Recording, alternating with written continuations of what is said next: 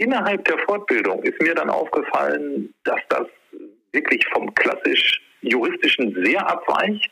Das war wirklich ein Aha-Effekt für mich. Herzlich willkommen. Sie hören Gut durch die Zeit, den Podcast von Inkofema aus Leipzig. Ich bin Sascha Weige und begrüße Sie recht herzlich zu einer neuen Folge. Seit 2012 gibt es in Deutschland bei Gericht das Güterichterverfahren. Damit wurden all die Modellversuche zur Mediation, die seit den Nullerjahren gelaufen sind, einem gesetzlichen Schlussstrich zugeführt. Auch wenn das Ergebnis namens Güterichterverfahren ein Kompromiss war, vollzog der Gesetzgeber dennoch damit einen Paradigmenwechsel epochalen Ausmaßes. Zum ersten Mal sind außergerichtliche Streitbeilegungsmethoden in die gerichtlichen Prozessordnungen aufgenommen worden. Damit finden die Prozessparteien bei Gericht Verfahrensalternativen vor, die einen Rahmen bieten, der vertraulich statt öffentlich ist und in voller Entscheidungshoheit genutzt werden kann. Der Güterichter kann nach seiner Wahl auch gern bloß vermittelnd tätig werden, eben mediierend. Damit sind individuell zugeschnittene Parteientscheidungen bei Gericht möglich damit erlangen wertschöpfende Konfliktgespräche Vorzug vor wertbeanspruchenden Gesprächen. Nicht mehr am Namen des Volkes, sondern im Interesse der unmittelbaren Konfliktparteien erlangen Entscheidungen hoheitliche Anerkennung. Der Staat würdigt somit verständige, kompromissbereite Konfliktparteien selbst in seinen eigenen Gerichtssälen. Grund genug, sich in dieser Podcast-Folge damit zu beschäftigen. Dafür spreche ich mit Thomas Puls, Richter am Amtsgericht hier in Halle an der Saale, ausgewiesener Güterichter und obendrein ein wunderbarer Kollege. Und dieses Mal hier gewährt er uns einen Einblick in die Arbeitsweise eines Güterichters an einem deutschen Gericht. Jahre und bin auch nicht der einzige Güterichter in Halle, aber ja, seit, ich glaube, 2005, 2005, 2006, also doch schon lange dabei. Ja, ähm, du, dann lass uns doch genau dort einsteigen. Wir wollen ein bisschen das Thema Güterichterverfahren, Güterichtertum anschauen. Da hat sich einiges getan. Und ich habe ich sozusagen da ja ausgewählt, genau weil du von Anfang an mit dabei warst. Wie, erzähl mal von den Anfängen, als das Ganze noch nicht Güterichter hieß. Denn das ist ja erst 2012 dann ähm, sozusagen entwickelt worden, gesetzgeberisch. Und es ging aber ganz anders los. Wie war denn das bei dir? Ja, also ich bin ja äh, als Hauptberuf Richter am Amtsgericht, also hier im, am Amtsgericht in Halle, Amtsgericht Halle-Saale. Es gibt ja auch das Landgericht, da findet auch Mediation statt, aber begonnen hatte das bei uns am Amtsgericht. Und ich weiß noch 2005, dass ich selbst den Begriff, ganz ehrlich, Mediation gar nicht kannte. Ich bin von der damaligen Chefin gefragt worden, Herr Puls, können Sie mal diese Fortbildung mitmachen? Wir brauchen ja einen, der Mediation macht. Und dann bin ich da ganz unbefangen hingefahren auf meinen Lehrgang und äh, habe da, ich glaube, dreimal drei Tage einen Lehrgang mitgemacht in Mediation. Das war der, der Anfang. Und als ich zurückkam äh, zum Gericht, dann hieß es plötzlich auch, dass ich das nicht darauf beschränken sollte, dass ich das jetzt nur mitgemacht hatte, sondern jetzt eigentlich wurde auch erwartet, dass wir ein Projektgericht sind und auch tatsächlich Mediationen am Amtsgericht durchführen. Das war mir vorher gar nicht klar. Und das haben wir dann zu dritt oder zu viert, glaube ich, begonnen seinerzeit. Das dürfte dann 2006 gewesen sein, als wir angefangen haben. Und wie du schon sagst, Sascha, damals gab es noch kein Gesetz dazu. Das war eher so was Faktisches. Ja, also wir haben Mediationen durchgeführt. Äh, wir haben das als eine Art Verwaltungszuständigkeit eingeordnet damals und haben uns überlegt, wie man das einbindet bei uns ins Amtsgericht. Das heißt, auch äh, vor allem auch, weil wir angewiesen waren ja auf die Mitarbeit unserer ganzen Kollegen. Also das kriegt man ja keinen einzigen Fall überwiesen. Bei dir war das nicht Eigeninitiative, du hattest das kennengelernt woanders und wolltest das dann bei Gericht einführen, diese Art von Konfliktbearbeitung, sondern Du bist gefragt worden und das klang eher so ein bisschen wie aus der Not heraus. Ähm, wir brauchen da jetzt jemanden, der soll sich da fortbilden, der muss das machen und man hat dich ausgewählt. Ja, unter anderem mich. Wir waren, also ich kann mich nicht mehr genau daran erinnern, ich glaube zu dritt oder zu viert vom Amtsgericht und insgesamt dürften so ungefähr 20 Personen gewesen sein äh, aus ganz Sachsen-Anhalt. Das war eine sachsen-anhaltinische Aktion. Und die Ausbildung hat stattgefunden auch in Sachsen-Anhalt und zwar durch eine Richterin aus Niedersachsen und ich glaube eine Psychologin aus Niedersachsen. Denn soweit ich weiß, wenn ich das richtig verfolgt habe, ist diese Mediationsidee von den USA kommend in Niedersachsen zuerst aufgenommen worden. Die hatten da schon sowas mhm. und äh, haben uns dann mit ins Boot genommen wegen der schon immer engen Verbindung Sachsen-Anhalt, Niedersachsen. Und so kam es dazu. Ja, also die Initiative ging nicht von mir aus. Die ging von der Gerichtsverwaltung aus und einige andere an unserem Gericht haben das dann auch mitgemacht. Wenn das schon ein Jährchen jetzt her ist, noch daran erinnern, wie damals durch den Kopf ging, als du so als relativ junger Richter dann gefragt wurdest, angefragt wurdest, willst du nicht das machen? Das ja dann weniger mit Recht zu tun hat. War das für dich? Das war überraschend für mich. Ich konnte auch erst inhaltlich gar nichts damit anfangen. Also bevor nicht diese Fortbildung angefangen hat, äh, habe ich da gar nicht großartig darüber nachgedacht. Ich habe das als irgendeine Fortbildung gesehen und innerhalb der Fortbildung ist mir dann aufgefallen, dass das wirklich vom klassisch juristischen sehr abweicht. Das war wirklich ein Aha-Effekt für mich und auch nicht nur für mich. Ich weiß, dass es auch für einige Kolleginnen und Kollegen so war, dass wir gedacht haben, Mensch, das ist ja wirklich was ganz anderes, dass man nicht einfach nur Normen anwendet, sondern versucht, dass die, die Beteiligten selbst ihren Streit lösen. Das war wirklich äh, eine, eine tolle Erkenntnis für uns allesamt, dass es neben dem äh, rechtlichen Herangehen auch noch was gibt, also was Faktischeres oder was, wie soll man das nennen, Psychologischeres, äh, irgendetwas, was inhaltlicher ist als nur formal juristisch. Das war ganz toll. Die, das weiß ich, dass das schon am, diesen ersten, an dem ersten Wochenende äh, eingetreten ist, als uns das vorgestellt worden ist. Ich war überrascht. Und wenn ich mir vorstelle, dass da so drei, vier Leute waren, vielleicht auch noch mehr aus anderen Gerichten, war das trotzdem ja aber doch eine Minderheit der Richter in den jeweiligen Gerichtsgebäuden, Gerichtszweigen. Ist der Funke dann übergesprungen, wenn ich mal so die Jahre 20, also 2007 bis 2012 nehme? Hat das in den Gerichten dann durchgreifende Veränderungen bewirkt oder war das mehr so unter euch, die halt diese Fortbildung hatten und die ab und zu dann auch ein Mediationsverfahren war das ja damals noch in den Modellprojekten, die das dann dort durchgeführt haben? Na, die Mediation selbst, also in dem Sinne, du es jetzt sagst, ja, also nach äh, neun Unterrichtstagen sozusagen. Die Mediation selbst, das haben wir drei, vier Kollegen am Amtsgericht durchgeführt. Aber es musste auch irgendwie organisiert werden. Es musste äh, ja eine Zuständigkeit auch geschaffen werden. Das hat man dann verwaltungstechnisch gemacht.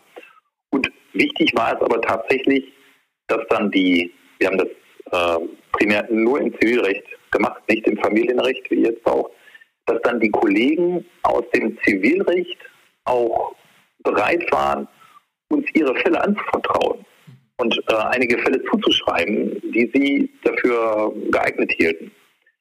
Das war ein ganz wichtiger Punkt. Ich weiß, dass das an etlichen anderen Gerichten wirklich ziemlich schwierig gelaufen ist. Bei uns war die Kommunikation sehr gut.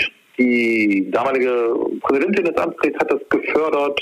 Wir haben einige Infoveranstaltungen im Kreise des Amtsgerichts gemacht. Und das hat dann letztendlich dazu geführt, dass etliche unserer Zivilrichterinnen und Zivilrichter uns, uns Fälle zugeschrieben haben, die wir dann überhaupt mal mediieren durften. Ja, also ich weiß von, von anderen Kolleginnen und Kollegen aus anderen Gerichten, auch in anderen Bundesländern, dass da durchaus Vorbehalte bestanden bei den ordentlichen Zivilrichterinnen und Zivilrichtern, die sich gesagt haben, vergleichen können wir auch selbst, äh, da brauchen wir, da brauchen wir keine Hilfe dafür. Und äh, die Bereitschaft bei uns, mal anzuerkennen, dass es ein, ein, ein weiterer Weg ist, neben dem zivilprozessualen Weg, die war schon sehr hoch, sodass wir also von Beginn an immer auch ein paar Fältchen hatten, an denen wir trainieren konnten und äh, wo wir tatsächlich Mediationen betreiben konnten. Das fand ich toll. Wo lagen in dieser Anfangszeit die Schwierigkeiten? Haben die Richter gesagt, also meine Fälle sind mir besonders wichtig, die will ich jetzt nicht irgendeiner neuen, unerprobten Methode geben? Oder hat man euch Fälle gegeben, die man als Richter eher gern gemacht hat und, und hat euch so ein bisschen als, ja, als jemand genutzt, die halt jetzt für das Unangenehme sich da zuständig fühlten? Oder, oder sagtest, ne, es ging relativ problemlos, aber ich kann mir vorstellen, wenn so eine neue Methode, die gar nicht so sehr rechtsorientiert agiert, dass das ja auch auf Vorbehalte stoßen könnte. Ja, im Einzelfall ist das auch so gewesen. Äh, es gibt sicherlich auch heute äh, noch Kolleginnen und Kollegen, die einfach von der Mediation als Methode nicht besonders überzeugt sind und äh, die dann, glaube ich, einfach gar nicht großartig darüber nachdenken, ob sie den Fall an die Mediationsabteilung abgeben. Also das geschieht dann nicht. Bei vielen anderen ist das aber so, dass äh, die inzwischen schätzen gelernt haben, dass man manchmal einige sehr komplexe Fälle zumindest versuchen kann, auf diese Art und Weise zu lösen. Das sind speziell Fälle, wo ansonsten große Beweisaufnahmen erforderlich wären oder wo es sehr viele Einzelstreitpunkte gibt, speziell in, in Konstellationen, wo die Personen sich kennen. Das sind diese klassischen Nachbarschaftsstreitigkeiten, aber auch Mietstreitigkeiten dann teilweise welche mit familienrechtlichem Einschlag, was gerade so einige Unterhaltsgeschichten angeht oder das äh, Aufteilen des Vermögens nach dem Ende einer Ehe oder äh, Lebenspartnerschaft. Also generell die Konstellationen, wo man hoffen kann, dass es aus Sicht des äh, normalen Zivilrichters oder der äh, ordentlichen Zivilrichterin, dass es schneller geht auch. Ja? Also das, äh, und das ist ja auch tatsächlich häufig der Fall, dass wir dann in der Mediation, wenn es funktioniert, ein Ergebnis äh, hinkriegen, also die Parteien kriegen es hin. Und das ist natürlich eine Schwierigkeit gewesen, dafür erstmal so ein Bewusstsein zu entwickeln, dass man da auch als, äh, als Zivilkollege und Zivilkollegin durchaus äh, von profitieren kann. Genau, lass uns Lass uns mal auch in das Jahr 2012 springen, ne, zum Thema Bewusstsein. Und dann konnte irgendwie niemand mehr vorbei, weil das Mediationsgesetz erlassen wurde und ähm, Veränderungen in, in fast allen Prozessordnungen Einzug hielten, dass diese Methode dann Raum bekommen hat, sie nicht direkt übernommen wurde, Mediation, aber in der Form des Güterichters angewendet werden kann. Und der Güterichter eine neue Innovation war, die das Gesetz mit sich gebracht hat. Was hat sich für euch, die diese Mediationsverfahren durchgeführt haben in diesen Modellprojekten, was hat sich da für dich geändert? Was war markant gewesen? Für uns hat sich, weil wir das Projektgericht waren oder ein Projektgericht, hat sich aus meiner Sicht wirklich sehr wenig geändert. Weil von, wir hatten ja schon von sechs bis zwölf die Mediation durchgeführt. Das waren ja doch etliche Jahre. Das heißt, sowohl im Gericht selbst hatten sich äh, unsere Kolleginnen und Kollegen daran gewöhnt, als auch äh, in der Rechtsanwaltschaft. Ja, also es gibt äh, auch bei den Rechtsanwälten und Rechtsanwälten muss ja erstmal das Bewusstsein dafür geweckt werden, dass das eine Aktion ist, die Sinn machen kann. Und dafür hatten wir dann schon ja sechs bis zwölf die Jahre Zeit gehabt. Und das hatte sich schon etabliert. Und mit diesem Eingießen in die ZPO und in die anderen Prozessordnungen in 2012 hat sich also für unser Gericht sehr wenig geändert. Eigentlich nur, dass wir das zuständigkeitsmäßig etwas anders aufgehängt hatten, nicht mehr als äh, Verwaltungstätigkeit, sondern als richterliche Tätigkeit. Also dass der Geschäftsverteilungsplan, der allgemeine Geschäftsverteilungsplan da jetzt äh, für maßgeblich war. Aber in der taktischen Herangehensweise ganz wenig, weil das bei uns schon inzwischen sich eingebürgert hatte. Ja.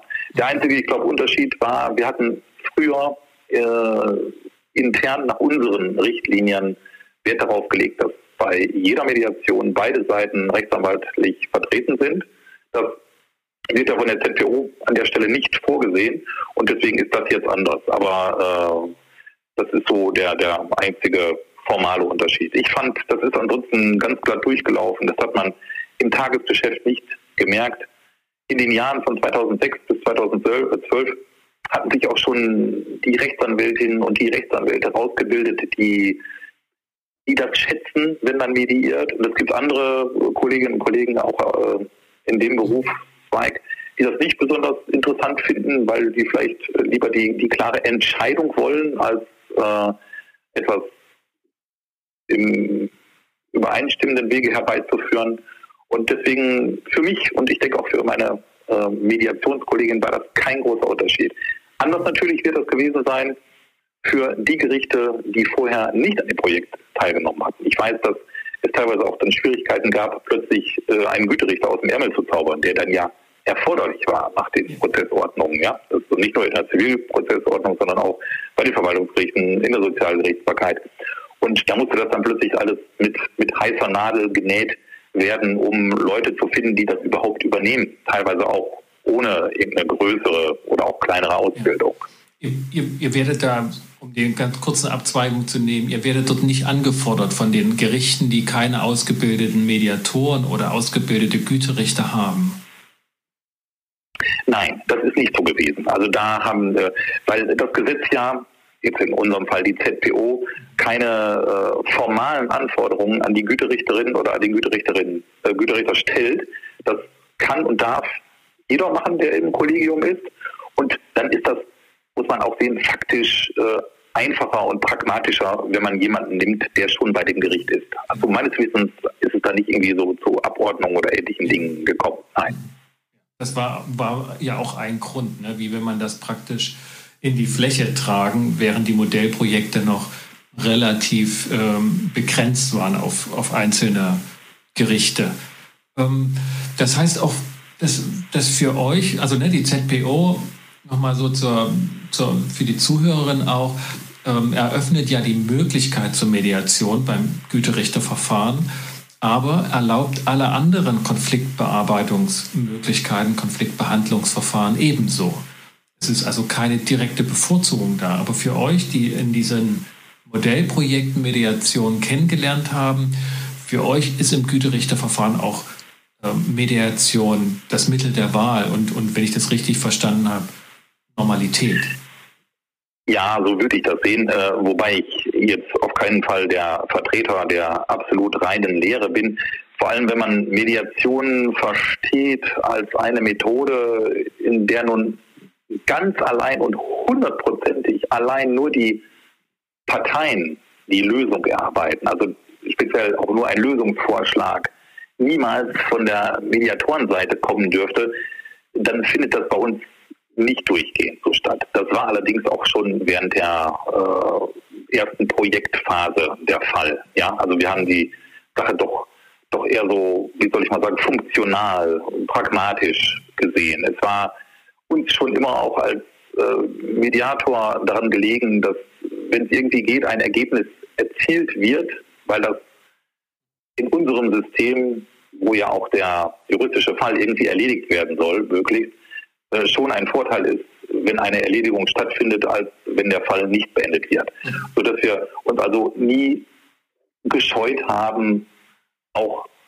als Mediatorin oder Mediator auch mal einen Lösungsvorschlag zu machen. Das ist ja schon eine gewisse Abweichung von der äh, ganz klassischen Mediatoren-Sichtweise.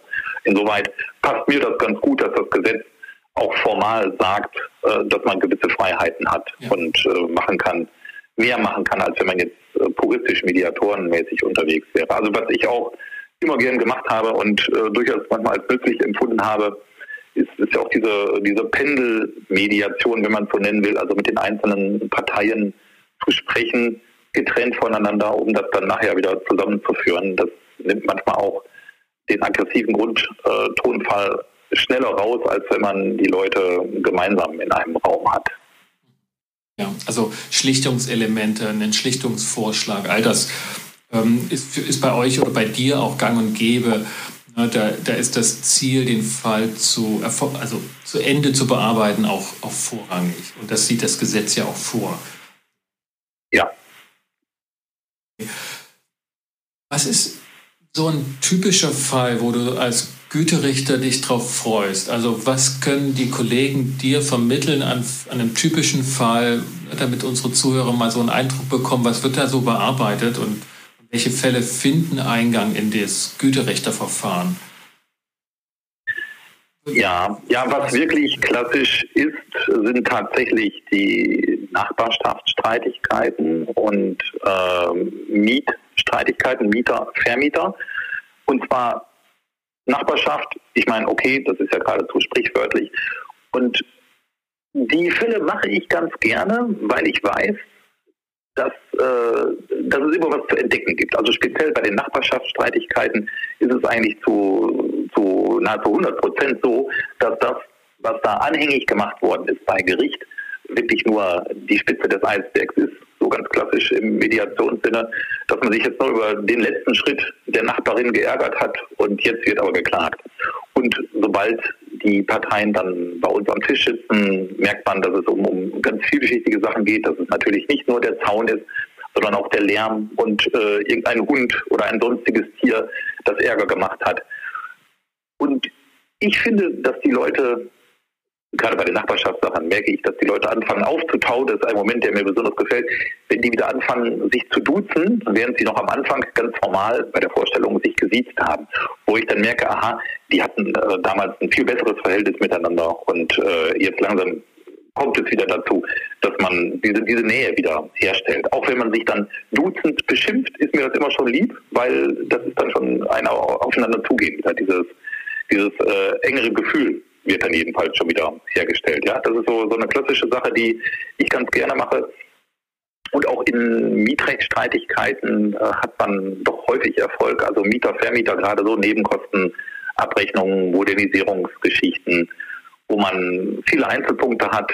Äh, das ist ein, ein Thema, das sich anders als die Nachbarschaftsgeschichten eher in Geld ausdrücken lässt. Fast alle Mieter-Vermieter-Geschichten sind in in Geld medierbar. Das ist mal eine ganz andere Sache. Mhm. Aber auch das bietet immer schöne Angriffsfläche auch für Vorschläge, weil Geld halt den großen Vorteil hat, dass man das immer ganz toll aufteilen kann. Ja, man kann ja einige andere Sachen, weiß nicht, den, den Baum, den muss man fällen oder nicht beim Nachbarn. Aber im, Mieter, im Mieterverhältnis, da kann man sehr schön Quoten bilden und äh, ausrechnen, wie viel was wert ist und das hat dann auch immer so eine, so eine Überzeugungskraft, wenn man äh, über die einzelnen Punkte diskutieren kann, wie viel die wert sind. Das sind also zwei ganz klassische Sachen, die häufig vorkommen. Miete und Nachbarschaftsstreitigkeit.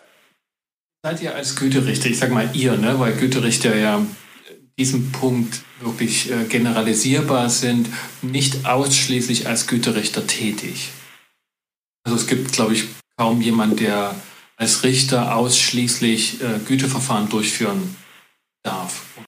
das ist richtig. Ich habe ja, äh, ich habe mal nachgeschaut auch. Das ist ja auch eine statistische Frage. Ne? Man muss die Kirche im Dorf lassen. Ich finde das System des Güterichters der Mediation als solcher super. Ich finde es für viele Fälle passend. Aber rein statistisch ist es schon so, dass es in ungefähr einem Prozent der Zivilsachen, die bei uns anhängig sind, zur Durchführung einer Güterichterverhandlung kommt. Das heißt also, dass das statistisch jetzt nicht unbedingt ins Kontor schlägt. Ich gehe allerdings davon aus, durch die Fälle, die ich auch selbst betreue, dass es äh, tendenziell eher mal so die komplexeren Fälle sind. Das schon, ja. Aber von der reinen Quantität her ist es ein Prozent. Das betrifft jetzt sozusagen die Fälle, die bei Gericht eingehen. Der Fälle, die bei Gericht eingehen, ja genau. Mhm. Und, wenn ich nochmal den Punkt darauf legen kann, die Personen, die wir jetzt als Güterichter bezeichnen oder dich als Güterichter, dann heißt das nicht, dass du dieses eine Prozent in deinen 100 Prozent Arbeitszeiten sozusagen abarbeitest, sondern auch du hast richterlich zu entscheiden und bist als Richter nach wie vor tätig. Oder bist du auch... Genau. Ja, ne? Ja. So läuft das. Also äh, die ich habe das jetzt nicht prozentual auf dem Schirm, aber äh, wenn ich gucke, meine derzeit sind wir also zu dritt, drei Güterichter bei uns am Amtsgericht Halle, Saale, zwei Kolleginnen und ich. Und auch wieder statistisch äh, so grob geschätzt pro Person ein Fall pro Monat Güterichter. Der Rest ist unser normaler Job, unser übriger Job und der ist äh, also natürlich bei weitem, bei weitem äh, mehr als das, was wir als Güterichter machen. Die Güterichtergeschichte ist statistisch gesehen auch für die einzelne Person äh, nur ein wirklich ein kleiner Bruchteil seiner oder ihrer Tätigkeit. Ja, also genau. liegt so ungefähr auch bei, was ich bei einem Prozent. Ich habe es nicht ausgerechnet, aber das ist, es ist sehr wenig jedenfalls gemessen an dem. Ich mache sehr viel mehr anderes als Güterichtertätigkeit.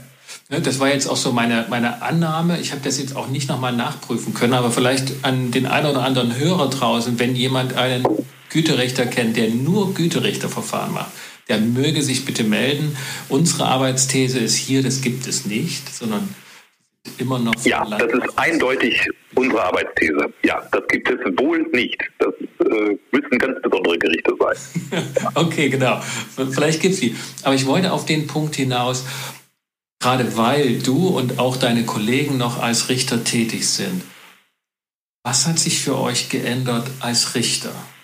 Oder hat sich da was verändert für euch? Hat sich da was geändert, ist die Frage. Ja, äh, ich könnte mir das vorstellen. Es ist ja mit der Selbstbeobachtung äh, immer so eine Sache. Wir hatten ganz am Anfang, so die ersten zwei, drei Jahre, während, der, äh, während das Projekt noch lief, auch Supervisionsrunden. Da ist die Selbstreflexion noch größer gewesen. Ich gehe schon davon aus, dass ich auch in den Streitverfahren versuche, mehr schlichtend noch und mediativ tätig zu sein, als ich das vorher war. Ehrlich muss man aber auch sagen, dass die ganz entspannte Mediationsstimmung oder Güterichterstimmung mir auch leichter fällt, wenn ich letztendlich nicht dafür verantwortlich bin, dass der Fall juristisch gelöst werden muss. Ja, man hat sonst, wenn man den Fall als Richter hat, immer natürlich auch die juristische Brille auf. Das habe ich in den Mediationsgeschichten deutlich weniger. Glaube aber schon, dass das auch ein bisschen einfärbt. Ansonsten gehe ich aber davon aus, dass ich äh, schon auch, es gibt mich als Mediator und es gibt mich als Zivilrichter und den Schluss ziehe ich auch unter anderem daraus, dass ich ja ähm, doch viel mit Rechtsanwälten zu tun habe, mal in einem streitigen Verfahren und mal in einem Güterichterverfahren. Und ich finde, dass speziell Rechtsanwältinnen und Rechtsanwälte sehr unterschiedlich sein können im Güterichterverfahren und im Streitverfahren. Ich kenne Kolleginnen und Kollegen, die im Streitverfahren ausgesprochen tough sind mhm. und keinerlei Zugeständnisse machen. Ja, also innerhalb des Systems ja äh, aus deren Sicht völlig korrekt. Und aber in Güterichterverfahren das ganz anders angehen, sich viel mehr zurücknehmen, zum einen, also der Mandantschaft mehr Platz einräumen und zum anderen auch enorm konstruktiv sind, Ideen ausbaldowern, Vorschläge machen, auf die ich als Richter gar nicht äh, komme, weil ich da nicht im ständigen Austausch stehe mit der Mandantschaft. Steuerrechtliche Ideen einbringen und äh, Gedanken haben, die äh, dann ganz häufig dazu führen können, dass eine Lösung gefunden wird. Und deswegen gehe ich mal davon aus, da die Rechtsanwältinnen und Rechtsanwälte durchaus auch ihrer Rolle gerecht werden in den verschiedenen Verfahren, dass ich in den verschiedenen Verfahren auch nach von außen gesehen unterschiedlich auftreten werde, schätze ich mal stark. Ja, das bringt mich zu einer Frage, die haben wir in unserem ähm, ähm, sozusagen Lehrauftrag an der Uni mal besprochen gehabt und da habe ich noch eine Weile drüber nachgedacht. Ne? Also auf der Basis der Erkenntnis, dass die Klageeingänge zurückgegangen sind. Also die Fallzahlen bei Gericht, was jetzt neu hinzukommt, abgesehen von ne, das, was noch steht und was noch aufgelaufen war, aber was jetzt neu hinzukommt, dass das ja bundesweit und auch gerichtswegübergreifend stark zurückgegangen ist. Weil eine, Erkenntnis, die so die letzten Jahre auch Platz gegriffen hat und dass es durchaus dramatische, wenn man das so bezeichnen will, dramatische ähm, Auswirkungen und aber auch dramatische Intensität angenommen hat. Ähm, und gleichzeitig eben auch deutlich wird, dass vergleichsbereite Parteien jetzt mehr Möglichkeiten haben im Güterichterverfahren, aber auch in den Güteterminen, dass also dort Vergleiche viel intensiver abgeschlossen werden. Da sagtest du, ja, das hat sich auch ausgewirkt auf die Verfahren, die vor Gericht jetzt stattfinden im streitigen Verfahren, dass die eben auch prozentual zurückgegangen sind mit Vergleichsverhandlungen. Ja, also meine These, ja. Ich bin ja kein Mensch, der jetzt äh, feste Statistiken darüber führt. Dafür müsste man auch in, bei allen Kolleginnen und Kollegen nachfragen. Äh, eins ist keine These. Das ist der Rückgang der Zivileingänge in den Gerichten. Das ist auf keinen Fall eine These.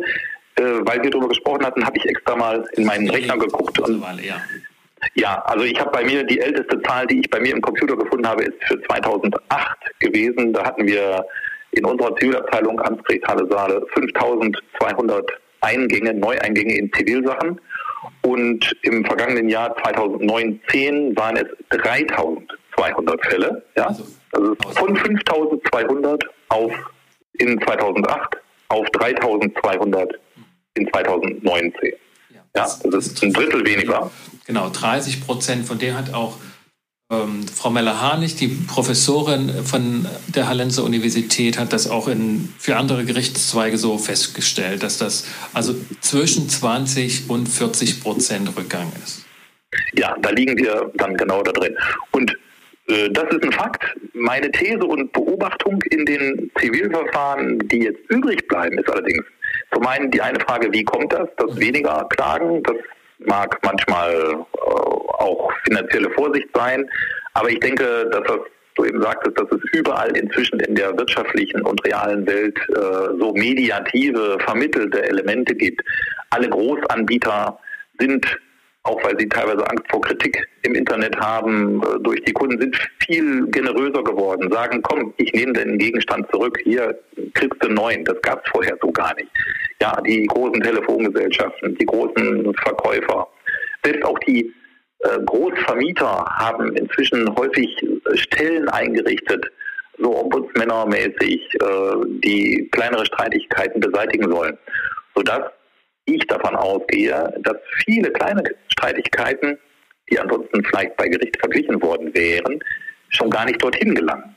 Und andererseits die Streitigkeiten, die es tatsächlich noch bis zum Amtsgericht oder auch, also sagen wir bis zum Zivilgericht, Amtsgericht oder Landgericht ist da egal, schaffen, dass die womöglich dann schwieriger zu vergleichen sind, weil nur die harten Nüsse übrig bleiben, entweder sachlich harte Nüsse oder personell. Menschen, die einfach auch keine Lust haben, sich zu vergleichen. Ja, das ist ja natürlich auch eine äh, Einstellungsfrage, ob man äh, einen Konflikt einvernehmlich lösen möchte oder ob man ein Urteil erzielen will. Und deswegen, das ist jetzt eine These von mir, ja, ich finde, die verbleibenden Fälle sind schwieriger geworden in dem Sinne, dass die Vergleichsquote da eher sinkt, nach meiner Beobachtung. Das wäre eine, eine interessante Überprüfung wert. Also erstens diese Frage, sind die Vergleiche zurückgegangen in den streitigen Verfahren? Das, da ne, wäre jetzt die These ja, das ist es. Und B schließt sich da aus Mediationssicht durchaus nochmal die Frage an, schafft es Mediation tatsächlich Vergleichsbereitschaft und Willigkeit zu fördern und sozusagen die verhärtete Kommunikation aufzubrechen?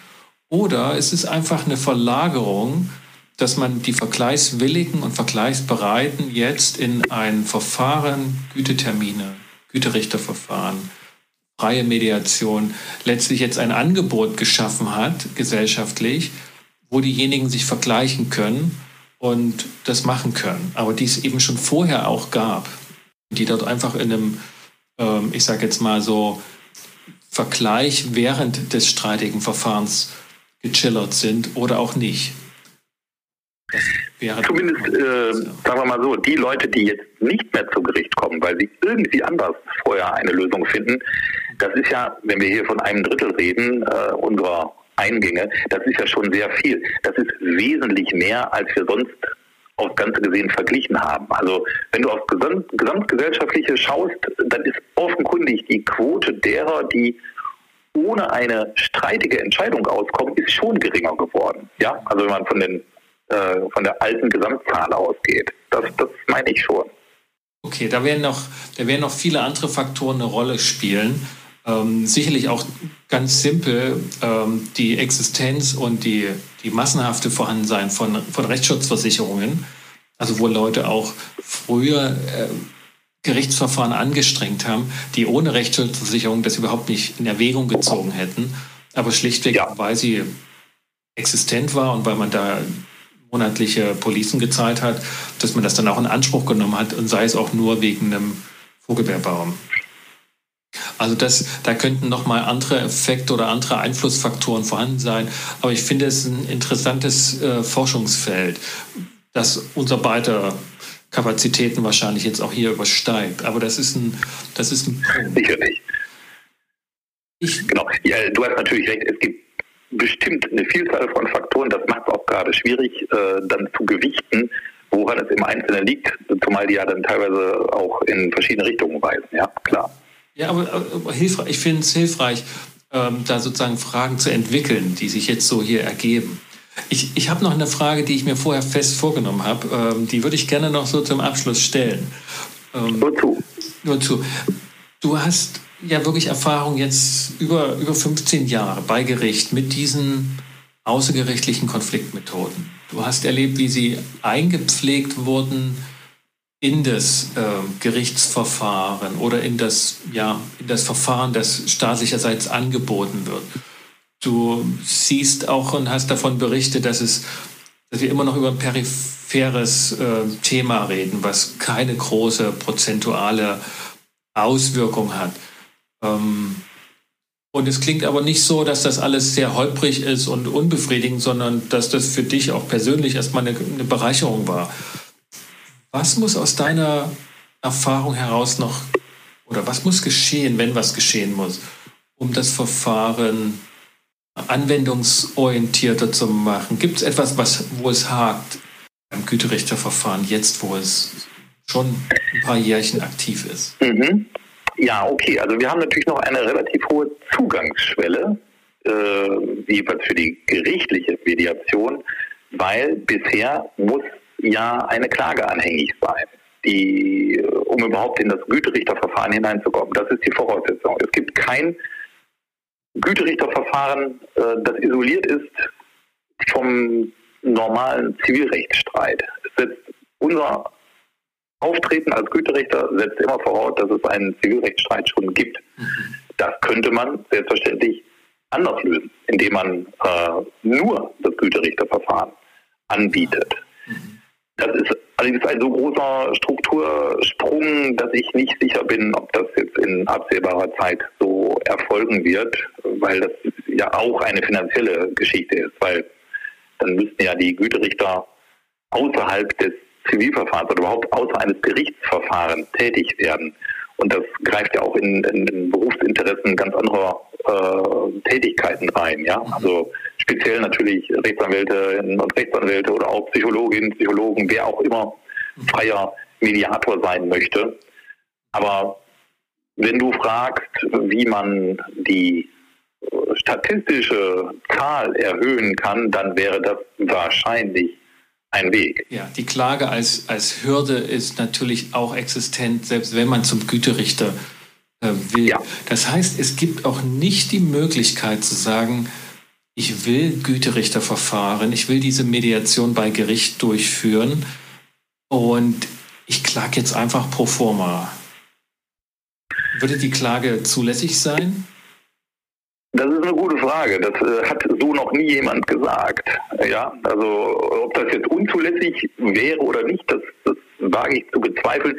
Er setzt natürlich auch immer noch voraus, dass die andere Seite auch bereit ist mitzumachen, weil äh, man kann sich man kann eine, einen Fall zwar an den Güterichter verweisen, ohne dass es auf die formale Zustimmung der Parteien ankommt, aber es ist natürlich immer möglich, dass die zweite Partei sich diesem Verfahren entzieht, weil man kann nicht erzwingen, dass jemand da mitmacht. Es gibt da kein Versäumnisurteil oder sowas ähnliches.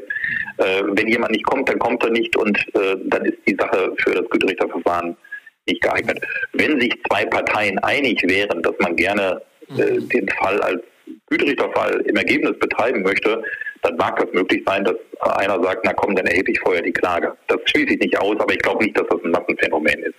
Nee, ich würde jetzt auch aus der juristischen Perspektive sagen, dem würde jetzt das Rechtsschutzbedürfnis fehlen und damit die Klage unzulässig werden lassen. Andererseits ist es legitim, das Güterichterverfahren zu wollen. Das, der Richter soll ja sogar darauf hinweisen und als Partei darf man das anregen. Also dem, dem gehe ich mal nach. Also da muss ich mal in die Bücher schnüffeln. Ich finde das einen interessanten Punkt, weil mir war das, also mir war das klar jetzt, wo du sagst, ne, die Klage ist, ein, ist eine Hürde, aber mir war noch nie so deutlich gewesen vorher, das stimmt, das ist eine richtige Zulässigkeitshürde. Äh, man kommt gar nicht zum Güterichter, ohne vorher zu klagen. Nein, nach jetzigem Stand nicht. Aber es muss ja auch immer noch was für Dissertationen übrig bleiben, Sascha. Das stimmt, das stimmt. Oh, das wäre doch was für dich. Für mich nicht. Nein, ich glaube kaum. Okay, aber noch, noch mal kurz zurück. Also das wäre, das wäre ein, ein Punkt, wo man das Verfahren ähm, intensivieren kann bei Gericht. Ähm, also der Hintergrund so der Frage oder was ich mir so vorstellte, ist ne, gerade dieses hin und her zwischen dem streitigen Richter, dem Güterichter, das ist doch auch ein enormer Verwaltungsaufwand. Und, und wenn ich das richtig gelesen habe, auch, das war wirklich lesen, weil mir da jede eigene Erfahrung fehlt, äh, die Aktenführung ist ein, ein Riesenthema, weil ihr, ihr, ihr, ihr, ihr bekommt die Parteien zugewiesen, aber nicht das Verfahren, wenn ich das richtig verstanden habe. Das heißt, ihr kriegt auch zwar Einblick in die Akten, aber es können keine Prozesshandlungen bei euch vorgenommen werden. Das muss doch ein Riesenaufwand sein. Ja, das halten wir zurzeit recht schlank. Es ist meistens noch eine kleine Aktenhülle mehr als zuvor, das stimmt. Aber das hat sich eingespielt. Äh, manchmal muss man ein bisschen schauen, äh, unter welchem Aktenzeichen äh, die Akte gerade gespeichert ist, weil man für das Mediationsverfahren immerhin ein gesondertes Aktenzeichen bekommt. Ja, aber das funktioniert schon ganz gut. Ein Riesenvorteil natürlich, weshalb auch einige Rechtsanwältinnen und Rechtsanwälte das gerichtliche Mediationsverfahren schon sehr toll finden, ist, dass wir in unserer Eigenschaft als Richter einen Vergleich protokollieren können. Das können wir immerhin, ja, mhm. als, auch als Güterichter, äh, der dann sofort einen vollwertigen Titel darstellt. Also Titel im Sinne von Grundlage für eine, eine Zwangsvollstreckung, wie ein Urteil. Ja. Das, das ist außerhalb des Gerichts prinzipiell schwer möglich ja, im Rahmen der Mediation und das ist äh, natürlich eine große Trumpfkarte, die man hat bei uns. Weil wenn dann der Streit einmal geschlichtet ist, dann ist aber auch in der Hinsicht geschlichtet, dass jetzt ein vollstreckbares Ergebnis vorliegt. Und das ist natürlich schon äh, ein Vorteil, als wenn man das sonst nochmal klagen müsste, dass irgendeine Einigung äh, dann durchgesetzt wird. Das macht unsere Konstellation der zwei Parteien, die sich einig sind für die Mediation, natürlich noch interessanter dass sie sagen, hey, wir kriegen eine vollstreckbare Ausfertigung unserer Vereinbarung. Ja, das ist richtig. Beim Güterichter. Mhm. Wir müssen nur irgendwie formal die Klage einreichen. Das, dann, dem gehe ich mal nach, Thomas. Das, äh, das lasse ich mir nicht nehmen. Den, den ja, okay. Ich kann mir nicht vorstellen, dass das noch nicht, ähm, noch nicht aufgefallen ist. Also Praktiker auf jeden Fall und sicherlich auch in der Wissenschaft. Aber ein weites Feld. Wir treffen uns äh, ja bald, ja, Sascha, dann wirst du mir sagen, was du da herausgefunden hast. Genau, das machen wir wieder, wenn wir zusammen die Mediationsausbildung für Juristen da an der Uni Halle angehen. Und genau, sobald. Qualifikation dazu noch. Wenn die Corona-Grenzen wieder fallen. Ja, genau. Stimmt, da war doch was. Thomas, bis hier erstmal, bis hierher, äh, das war hochinteressant.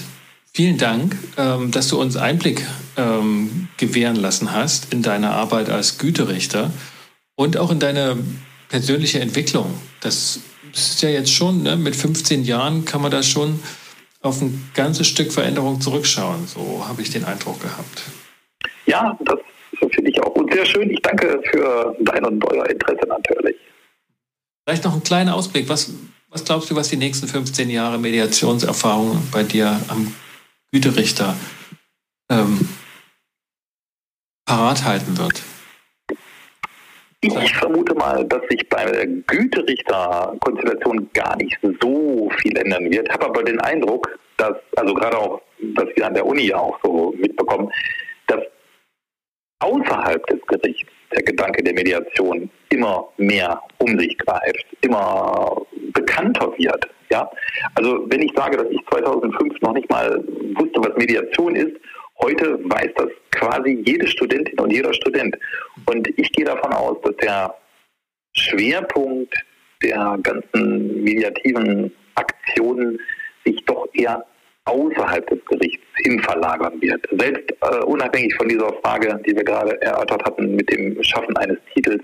Es gibt, denke ich, immer mehr Institutionen und kleine Einrichtungen, die darauf abzielen, äh, im, im gemeinsamen Erörtern und Vorangehen irgendeine Lösung zu erzielen, außerhalb des Gerichtes. Und das, dieser Gedanke, denke ich, wird sich eher etablieren und die Leute werden immer mehr, wie wir ja eben schon gehört hatten, äh, wird sich dieser Trend eher noch verstärken, immer mehr außerhalb des Gerichtes eine Lösung versuchen zu finden und auch finden. Und ich gehe davon aus deshalb, dass die Eingangszahlen tendenziell noch weiter runtergehen werden in den Zivilgerichten und äh, sich außerhalb der Gerichte weitere mediative Elemente und Einrichtungen etablieren werden. Das ist so meine Schätzung.